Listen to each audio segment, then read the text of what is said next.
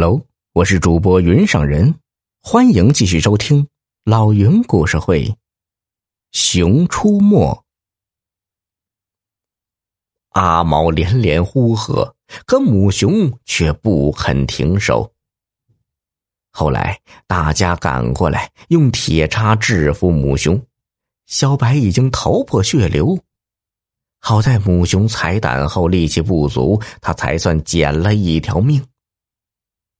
因为小白受了伤，就把他关在另一间兽笼。第二天再踩胆。就在这天晚上，阿毛打开了小白的兽笼，带着小白逃出了工厂。守卫的人发现了阿毛和小白，就拼命往山上跑。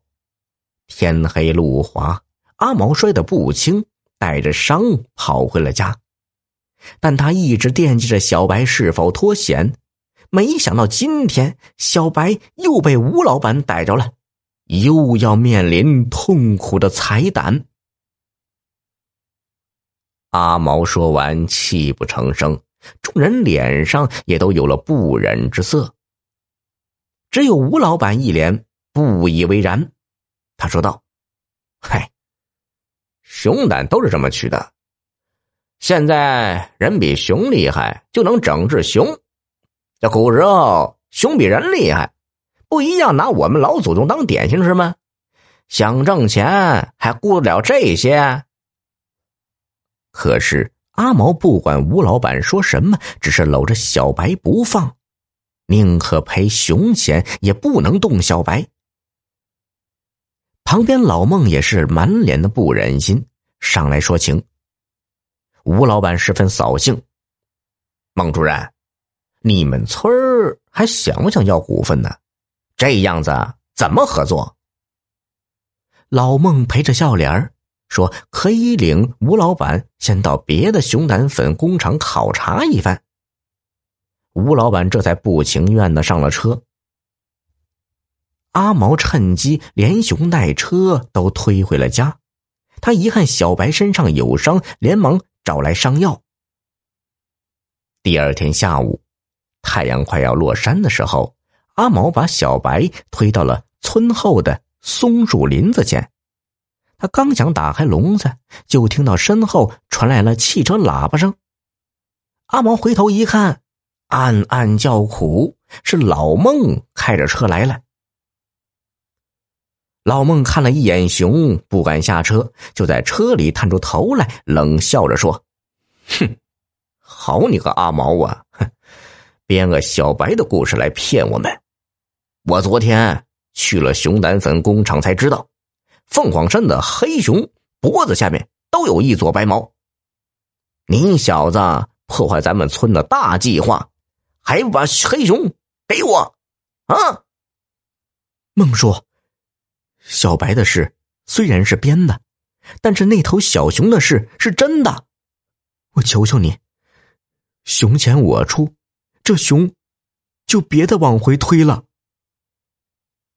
老孟一看阿毛急成这个样子，叹了口气：“唉，你把熊放了吧。”阿毛简直不敢相信自己的耳朵。孟叔：“你你怎么？昨天？”老孟领着吴老板去了那家熊胆粉工厂，了解到阿毛偷了一头小黑熊逃跑的事是真的。他们也看到了采熊胆的全过程。当天晚上，工厂老板请他们在厂区喝酒，兽笼那边上百头黑熊齐声嘶吼。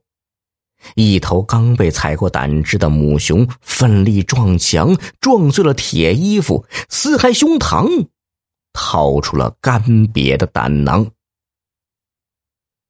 老孟年轻时也打过猎，可是那种场面仍看得他双腿打颤。